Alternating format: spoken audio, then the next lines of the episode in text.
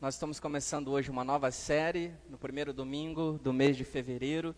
Igreja é essencial ou não é essencial?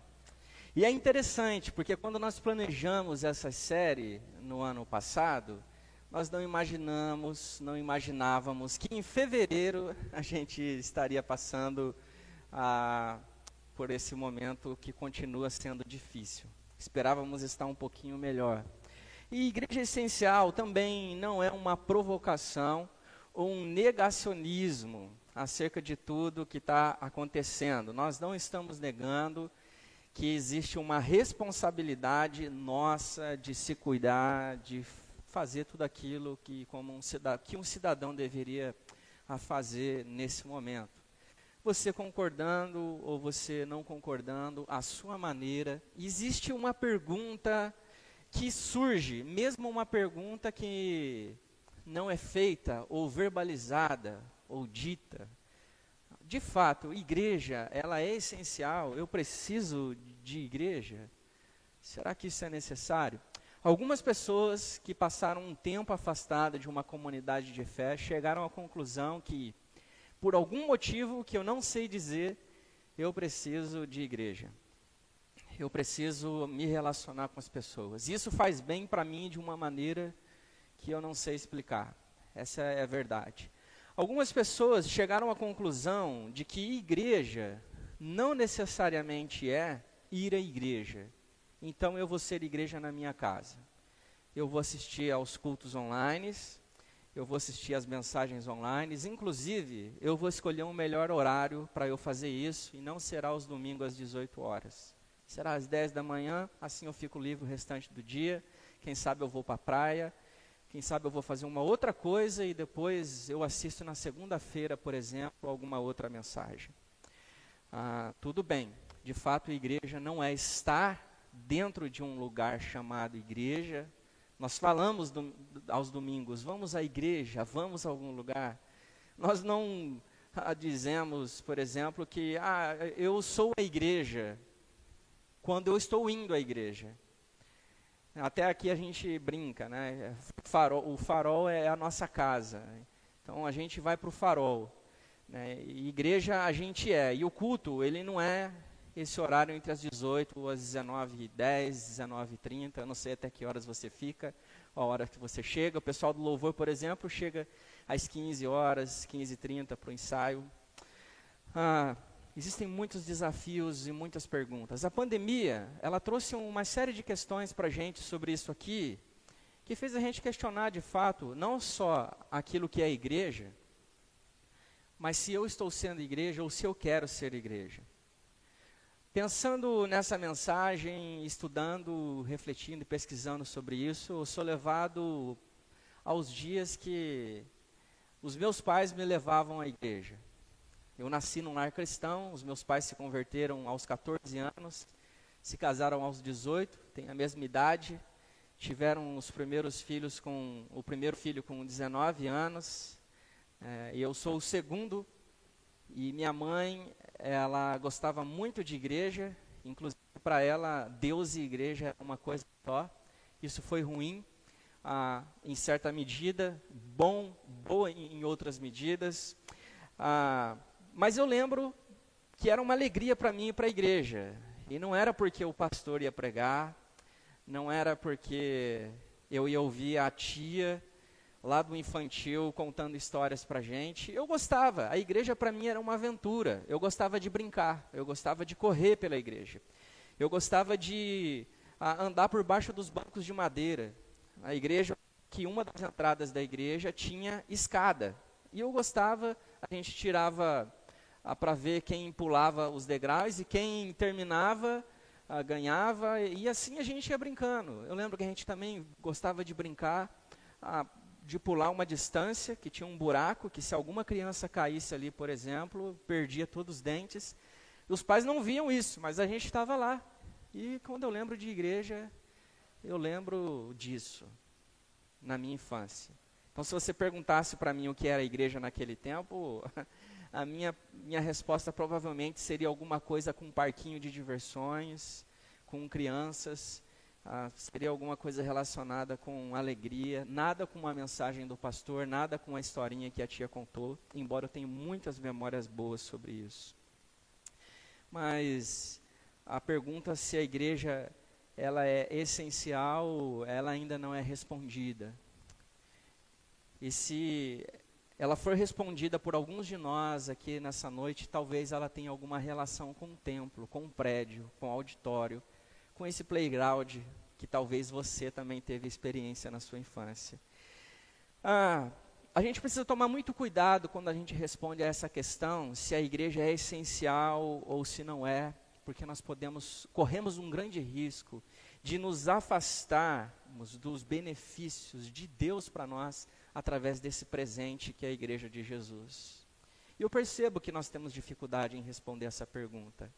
Eu percebo, eu fiz muitas essas perguntas durante os dois últimos anos, talvez três últimos anos, se a igreja de fato é essencial. Antes da pandemia, começamos reflexões falando sobre isso.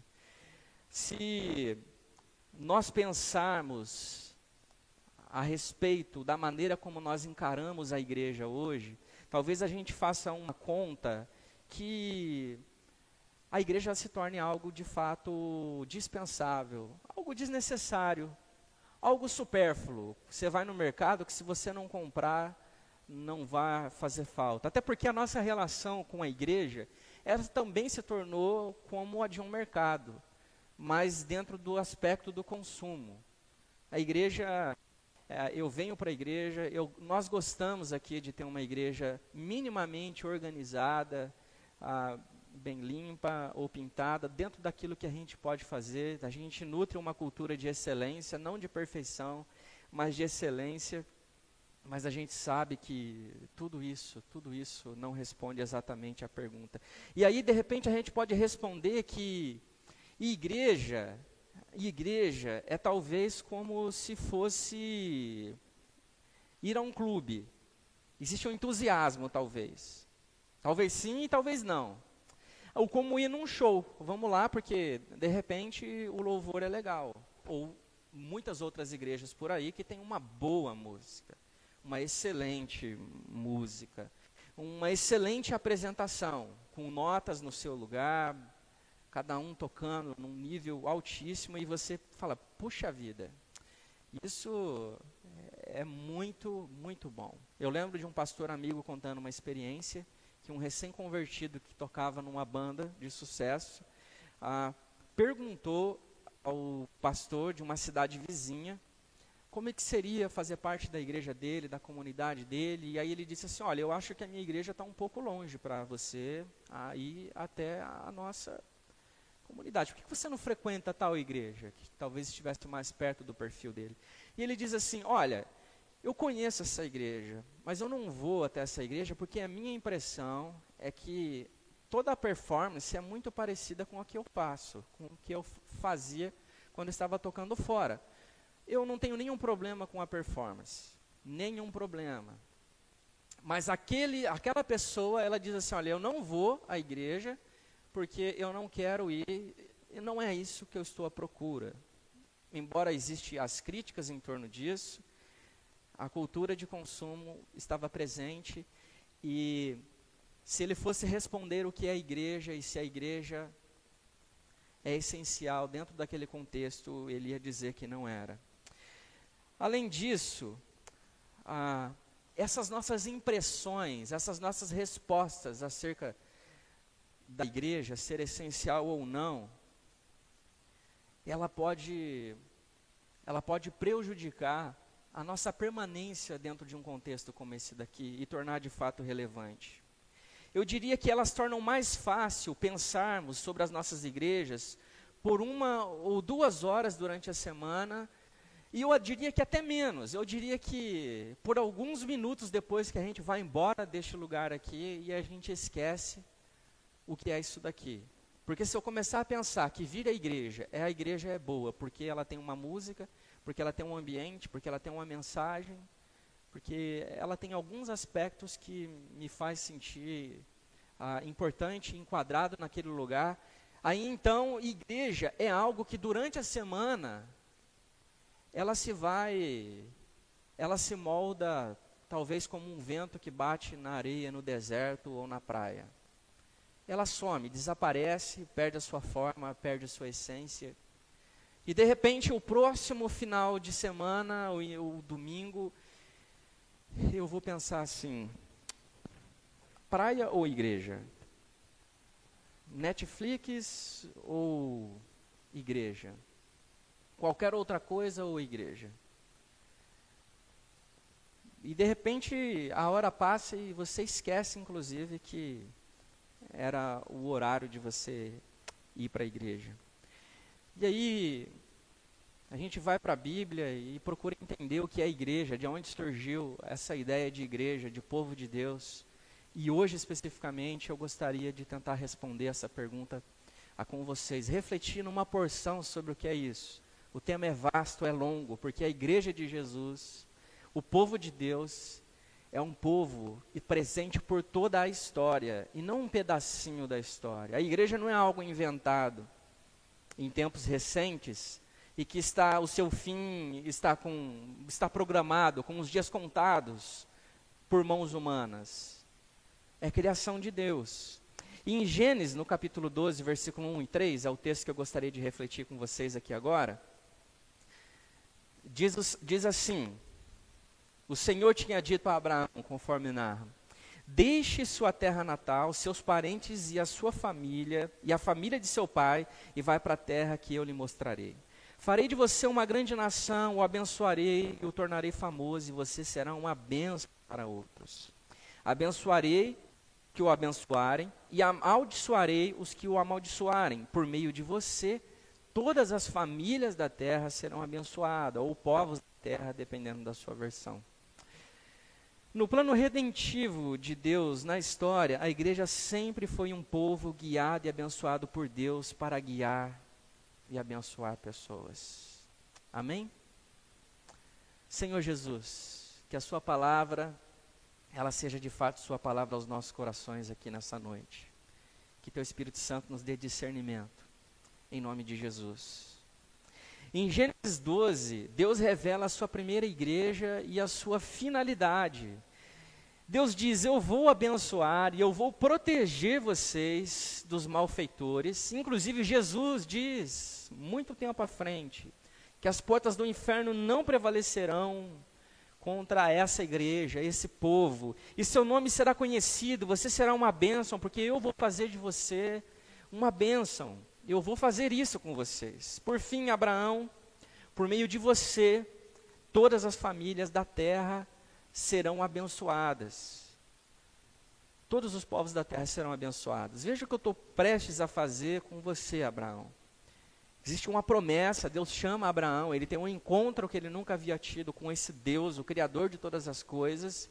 Esse Deus desconhecido se apresenta a Abraão e diz: Abraão, é preciso que você saia do seu contexto, Saia da sua família, se desligue, porque eu vou fazer de você um povo. E tem algo muito especial sobre esse povo. Eu abençoo esse povo. As pessoas verão o que está acontecendo com este povo. E através deste povo, as famílias e outros povos da terra serão abençoados. Essas pessoas conhecerão quem é o Deus desse povo elas seriam abençoadas. Pessoas abençoadas abençoando outras pessoas. No plano redentivo de Deus na história, ele começa com a promessa de um Salvador. Ele começa, ele diz que nasceria um descendente, e esse descendente pisaria a cabeça da serpente. E a, a, a, história ela vai sendo escrita. Mais à frente, Deus ele revela o descontentamento com a criação humana no dilúvio. Acaba com quase tudo. Ministra misericórdia, salvando uma família, chegando a Babel e aí então a Abraão. E em seguida, o seu plano tem um capítulo em um povo eleito, escolhido, que seria abençoado a fim de abençoar. O princípio divino não era fazer o nome de Abraão simplesmente famoso, como está no texto não era tornar apenas um povo abençoado. Não era simplesmente fazer isso. Não era simplesmente que Abraão tivesse um grande número de seguidores nas suas redes sociais, saísse na capa das maiores revistas, que a sua fortuna saísse nos jornais mês a mês como aquele mais rico da Mesopotâmia. Era algo que transcendia tudo isso. Era tornar o nome de Deus conhecido, era abençoar todos os povos através daquele povo escolhido. Através daquele povo escolhido, através daquele povo que Deus ensinou princípios e valores que glorificavam a Deus e abençoavam uns aos outros. É verdade que esse povo escolhido falha amargamente durante a história, profundamente durante a história, mas Deus ele não falha no seu plano redentivo que se consolida em Cristo. É verdade que esse povo durante a história escolhe outro rei que não é o Senhor dos senhores. É verdade que durante a história esse povo tem reis que são maus, pessoas que se esquecem de Deus, pessoas que se prostituem na linguagem com outros deuses. É verdade que esse povo falhou, esqueceu-se de quem era. Em Jesus, em Mateus, no Evangelho de Mateus, no capítulo 28, mas também em Atos 1, Deus renova o propósito da sua igreja e do seu povo, mas agora o sucesso não depende mais do acerto humano, não depende mais do esforço, não depende mais da lei. Agora, isso não se frustraria mais por conta da falha humana, porque isso agora brota de Jesus. De Jesus, o Deus que emerge na história, se identifica, devolve a missão para o seu povo e diz: Eu estarei com vocês. Eu estarei com vocês. Até o fim, até o fim. Agora cheios de autoridade ministrada, dada pelo Espírito Santo, em nós a igreja avança. E aí então Jesus diz, aproximando-se deles e disse: Toda autoridade no céu e na terra me foi dada. Portanto, vão e façam discípulos de todas as nações, batizando-os em nome do Pai, do Filho e do Espírito Santo. Ensine esses novos discípulos a obedecerem a todas as ordens que eu lhes dei. E lembre-se disso. Estou sempre com vocês, sempre com vocês, até o fim dos tempos. É importante lembrar que toda autoridade só vem de Deus, mas o avanço, ele é comunitário. O avanço é plural. Jesus diz: vão, façam, ensinem. Lembre-se, é óbvio que é plural, porque Jesus estava dizendo isso para um grupo de discípulos. Eles não estavam isolados. Jesus ele não chama uma pessoa à parte e diz isso é sobre você unicamente. É para uma comunidade de discípulos, é para um grupo de pessoas que Jesus lhe dá ordens e manifesta a sua parceria, que nos convida a participar com Ele desse plano redentivo na história. Agora é a partir de Jesus, de Jesus. E por isso o inferno não tem vez. É por isso que nada tem vez contra a igreja de Jesus. A igreja de Jesus. Não é de mais ninguém. É a noiva de Cristo, de um corpo, como o apóstolo Paulo chama a igreja, de partes que estão unidas, que estão ligadas umas às outras, que são importantes umas para as outras. E eu gostaria de compartilhar com vocês, como parte dessa reflexão para os nossos dias, uma certa confusão que nós fazemos e acabamos perdendo a essência daquilo que é ser igreja, o caráter triplo da igreja. Segundo o livro A Missão da Igreja de Mike Gorin, primeiro, a igreja é considerada uma instituição. Por meio de várias atividades e ministérios, a igreja é organizada em uma instituição que ministra Cristo às pessoas Essa igreja tem como prerrogativa ministrar a nova vida de Cristo às pessoas. A igreja institucional é a igreja que paga impostos, é a igreja que paga energia, é a igreja que tem CNPJ, que tem conta no banco, é a igreja que tem responsabilidade fiscal, social, cívica. É uma igreja que tem ministérios, tem escalas. A gente trabalha com escalas para que os ministérios funcionem, para que as crianças tenham acesso a um conteúdo que faça sentido para elas nessa fase da vida, nós temos uma série de coisas que acontecem durante a semana, antes do nosso encontro aqui. Essa é a igreja institucional. É a igreja institucional. A igreja que pode ser entendida, em segundo lugar, é uma igreja como comunidade. Essa comunidade de discípulos que estão espalhadas por aí, ou juntas em algum lugar como esse hoje. É uma igreja de relacionamento na qual somos responsáveis uns pelos outros. Existe uma responsabilidade minha para com vocês, de vocês para comigo, umas para com os outros. Nós somos responsáveis, nós não estamos sozinhos. Embora você diga assim, eu não quero me responsabilizar pela vida do outro. Cada um cuide da sua vida.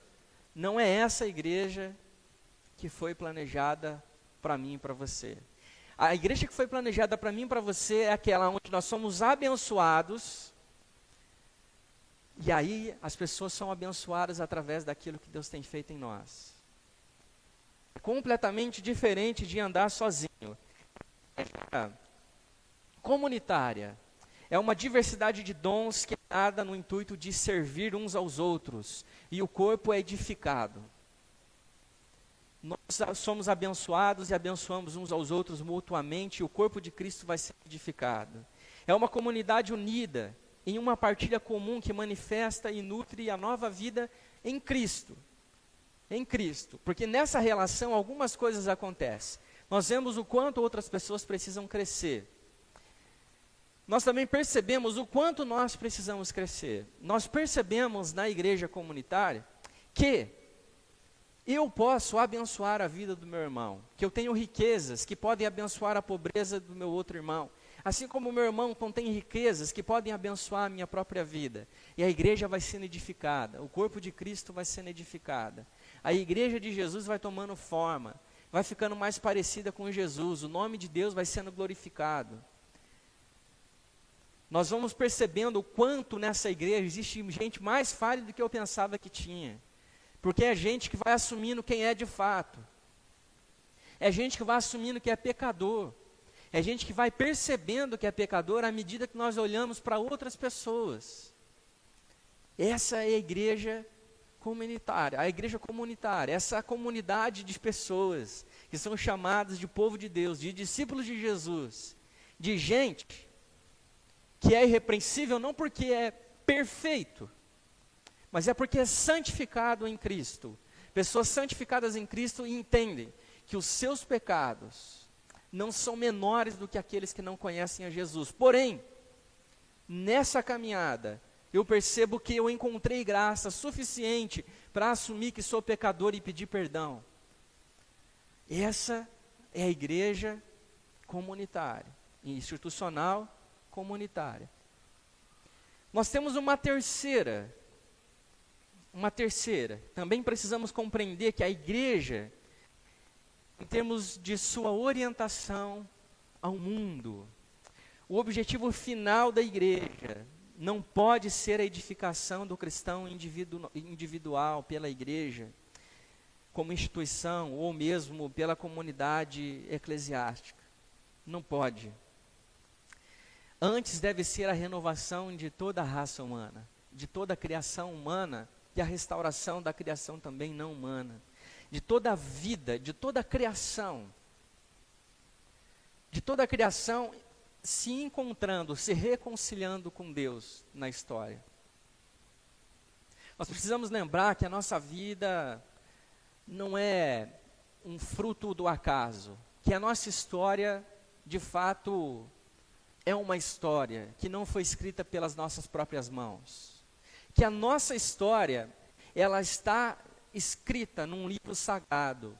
E no livro sagrado conta quando é que o homem, a criação humana, perdeu a sua comunhão com Deus. Perdeu a sua essência, a sua identidade. Perdeu a sua semelhança, conforme o próprio texto narra.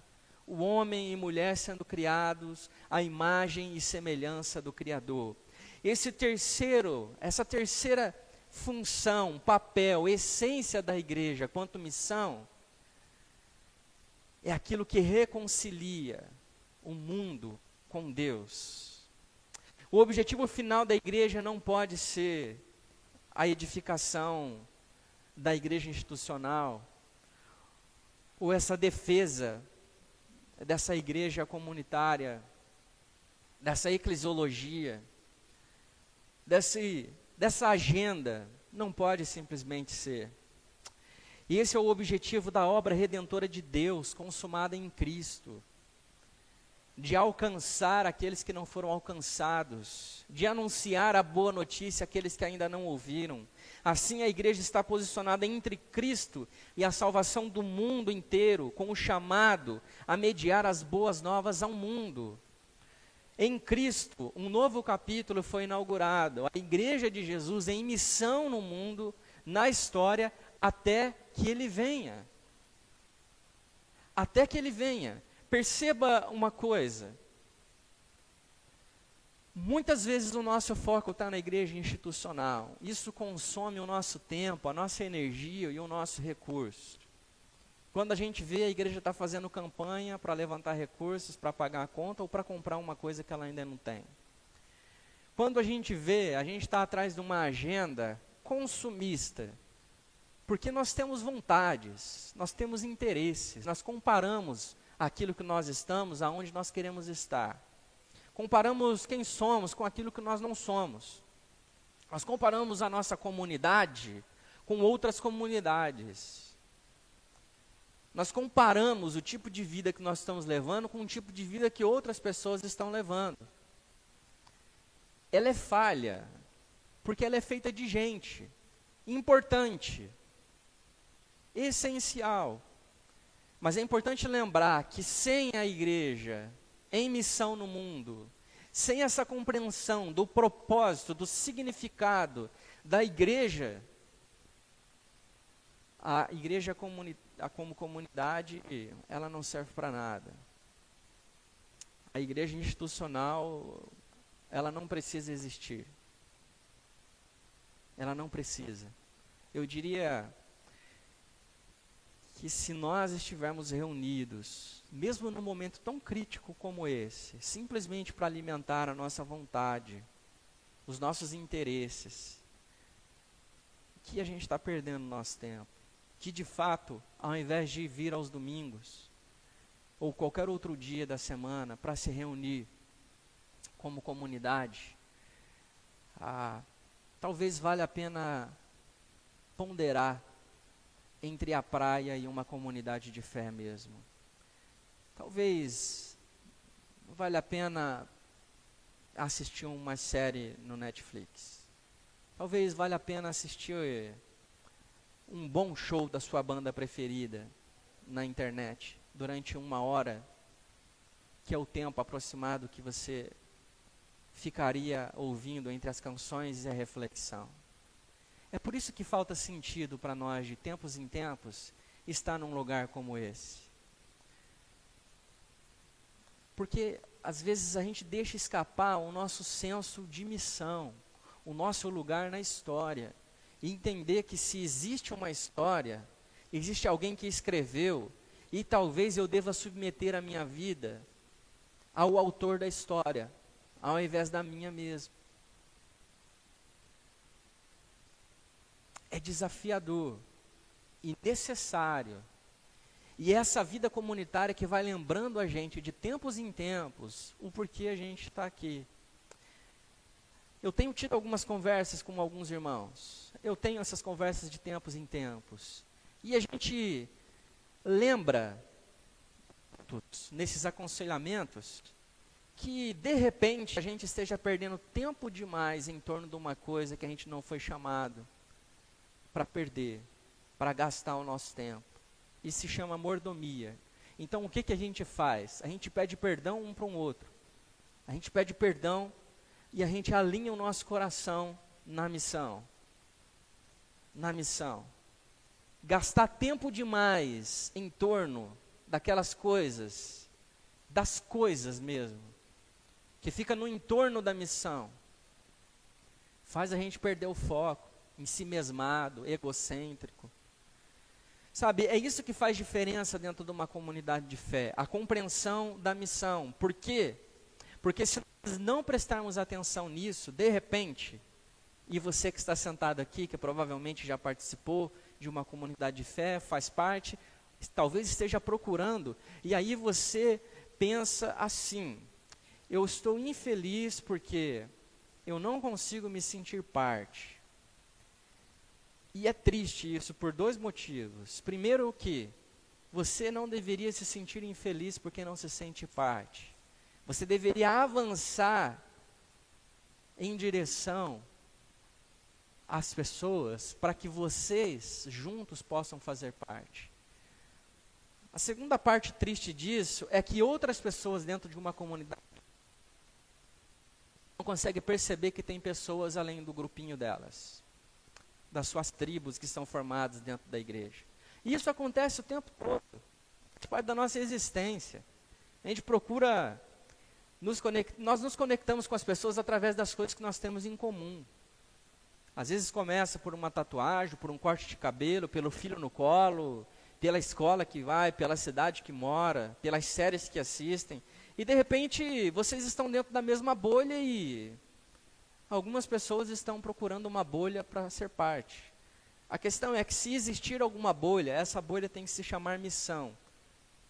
Esse ambiente aqui não é ambiente. Esse encontro, essa igreja de Jesus, esse povo de Deus, não é um povo chamado para pensar em si mesmo é um povo que pensa no outro, porque tem alguém que está abençoando ela o tempo todo.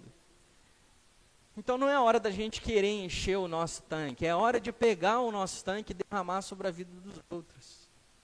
igreja é sobre isso. É a missão que alinha o nosso coração. É a missão que aperfeiçoa a nossa compreensão daquilo que somos. Por que, que é importante ter esse entendimento correto. O que é importante saber disso? Seus amigos não cristãos precisam não apenas das suas palavras do Evangelho, daquilo que você sabe sobre as Escrituras, mas também de uma comunidade do Evangelho que testifique a veracidade daquilo que você está dizendo. Que aquilo que você está dizendo, ela tem um impacto comunitário, de fato, ela transforma a vida de pessoas. E ela não só faz parte dos bons argumentos, seu, da sua capacidade intelectual de discernir e comunicar um conjunto de palavras e princípios num livro chamado Bíblia, Palavra de Deus. Mas que essas palavras que são ditas, ela tem um impacto que transforma a vida de outras pessoas. É a hora que a gente convida as pessoas, conforme Deus fez a promessa a Abraão, é a hora que a gente convida as pessoas e diz assim: olha, vocês serão abençoados, porque eu estou sendo abençoado. É a hora que as pessoas são transformadas, porque elas estão em encontro com a verdade. Não a verdade dita, mas a verdade vivida. Você quer que elas observem a vida de sua igreja e digam: Deus realmente muda a vida das pessoas. E Ele realmente está construindo uma cidade justa e correta a partir desse grupo pequeno de pessoas. Parece coisa impossível, mas é, é para isso que nós fomos criados e chamados de igreja. É para isso. Nós precisamos ter atenção a isso. Nós precisamos transformar, nem que seja pequenos lugares através do grupo de pessoas que tem. Nem que seja 50 pessoas se reunindo para cuidar de uma pessoa para deixar alguém ter conhecimento de que tem dez pessoas orando por ela por causa de uma situação que ela está vivendo. Esse tipo de igreja, que não tem essa compreensão exata da missão, inclusive acha que o pastor é a figura central e que é ele que é pago para prestar atenção em todo mundo. dentro dessa igreja que tem compreensão da missão, nem se passa pela cabeça que o pastor é a única pessoa responsável.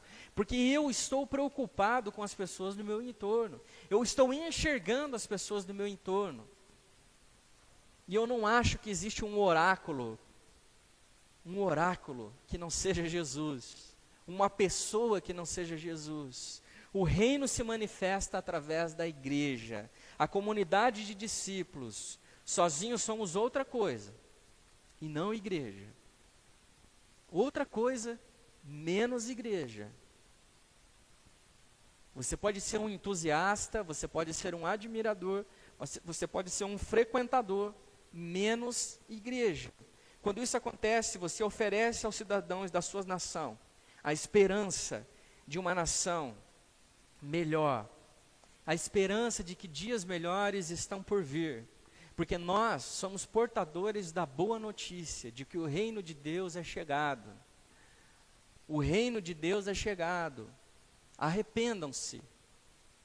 Arrependam-se.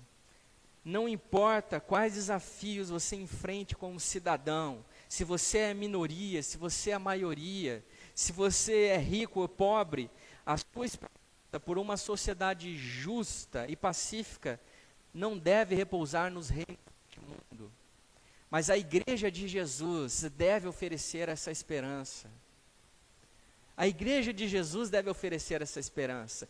E esse é um dos motivos que a igreja não deve ficar usando o púlpito para assuntos que edificam em nada, como política, por exemplo, que é importante. É importante, mas não é essencial. Essencial é que existe um Salvador e que ele não participa de um partido político. Ele não é integrante de um partido político. Ele não é.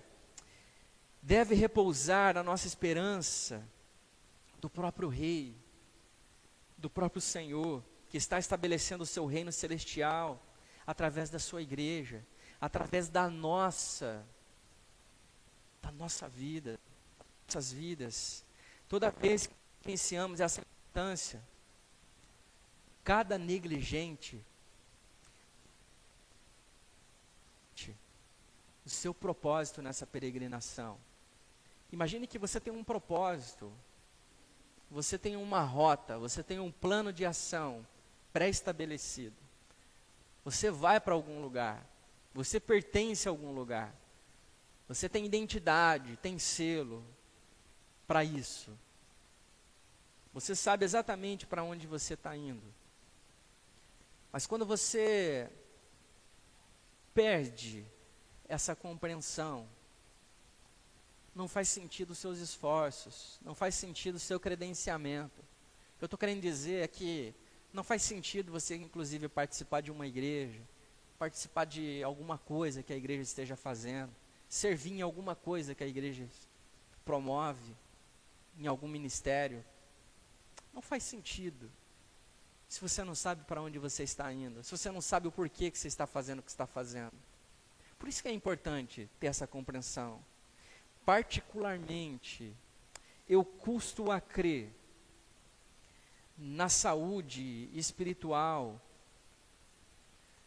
de pessoas que se dizem cristãos, que ficam em casa semanas e semanas, às vezes até meses, sem participar de uma comunidade de fé.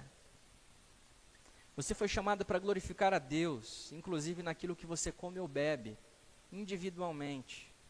Mas falha absurdamente quando se afirma cristão e desdém da importância de exercer, de exercer a sua espiritualidade comunitariamente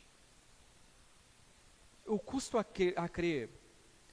Porque aqueles que têm segurança para ficar em casa, o quanto tempo ele acha que ele deveria ficar, a pessoa que, que faz isso, ela se considera uma pessoa matura, uma pessoa que tem maturidade para poder se ausentar e está tudo bem para ela eu custo a chamar isso de saúde espiritual. Eu custo a entender que isso é saudável, porque biblicamente, um discípulo de Jesus está inserido numa comunidade de fé. Apesar que nem todos aqueles que estão numa comunidade de fé é um discípulo de Jesus. Eu custo a compreender, olhando para as Escrituras e olhando para esses irmãos, que faz sentido andar só, que faz sentido se isolar. Jesus ele saía, se isolava para orar e voltava com os seus irmãos, seus discípulos o apóstolo Paulo, até sobre o casamento, diz que se você se ausentar, que seja por pouco tempo e para oração. Nós lemos em Eclesiastes, Cantares, que é melhor que você não ande sozinho, porque se você cai, você tem gente para ajudar você a se levantar. Por isso eu custo a crer. De fato, o Farol é uma igreja, uma comunidade que nunca pregou e nunca defenderá que igreja é aquilo que você vem fazer aos domingos. Nunca é. Mas se você é, se você é igreja, isso aqui é importante. Isso aqui se torna importante. Eu te pergunto, que igreja você está sendo quando a sua ausência, ela tem única e exclusivamente a prerrogativa de pensar em si mesmo, de alimentar alguma vontade sua, de fazer alguma coisa que só tem a ver com você. Com você. Que igreja você está sendo sozinho? Que discípulo de Jesus você está sendo quando está só? Se você cair, quem ajudará você a se levantar? Quem fará isso por você? As portas do inferno não prevalecerão contra a igreja do Senhor, e não a sua forma de ser igreja, e não o seu jeito de ser igreja, mas da cultura da autonomia e de consumo, é eu que digo para Deus como é que as coisas são. Na pós-verdade, pós-autoridade, Deus, e é o seguinte, eu estou entendendo que neste tempo da história é assim que é ser igreja. É assim que é ser igreja.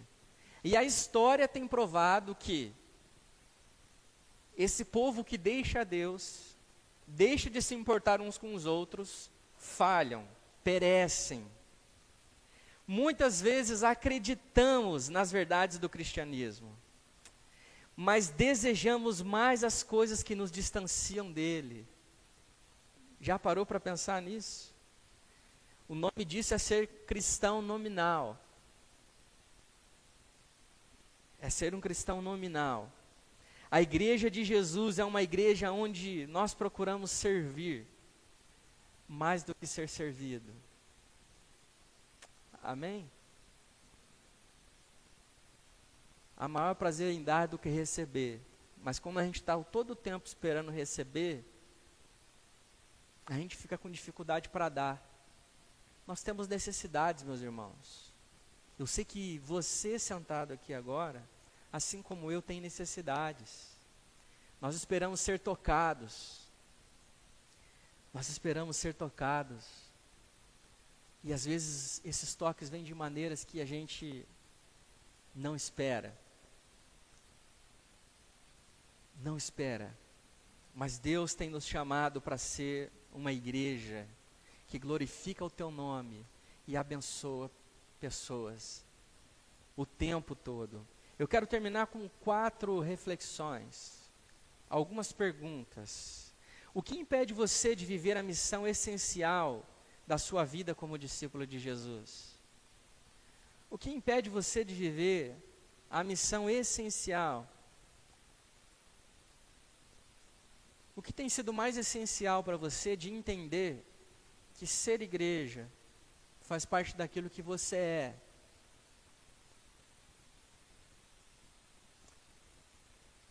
Que transcende essa coisa de vir aos domingos, que essa coisa de estar em algum grupo de cuidado, relacionamento, como na nossa igreja temos conexões, de estar em algum ministério.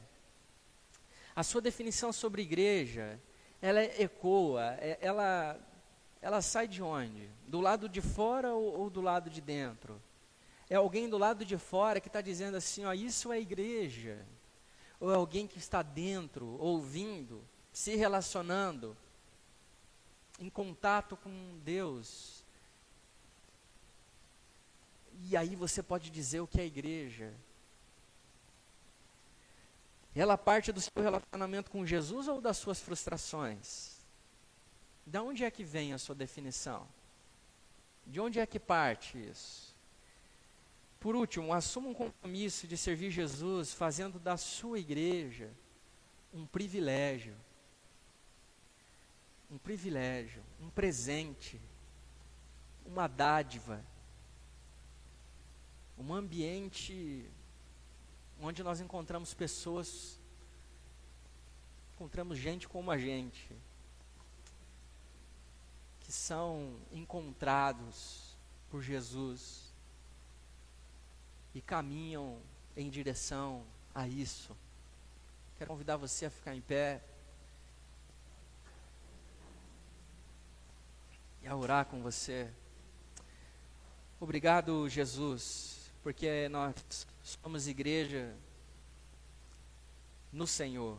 Apesar de quem somos, o Senhor nos convidou a fazer parte disso e não só a fazer parte disso como espectadores, alguém que senta e usufrui das boas coisas que o Senhor tem feito por nós durante toda a história. Mas, Senhor, nos convida a ir ao encontro daqueles que ainda não conhecem ao Senhor como conhecemos. E nós oramos pedindo que o Senhor restaure o nosso coração nesse sentido, Pai que o nosso olhar ele transcenda as nossas experiências difíceis, os nossos dias difíceis, mas que o, o nosso olhar, Senhor, para a igreja de Jesus seja um olhar de gratidão, seja um, olhar, Pai, aonde enxergamos o Seu amor, Pai através da vida uns dos outros. Obrigado, Senhor Jesus, pelo privilégio de ser igreja, sua noiva, o seu povo, em nome de Jesus. Amém. Deus abençoe a vida de vocês. Tenham uma boa semana. Igreja de Jesus, de domingo a domingo. Sejam luz.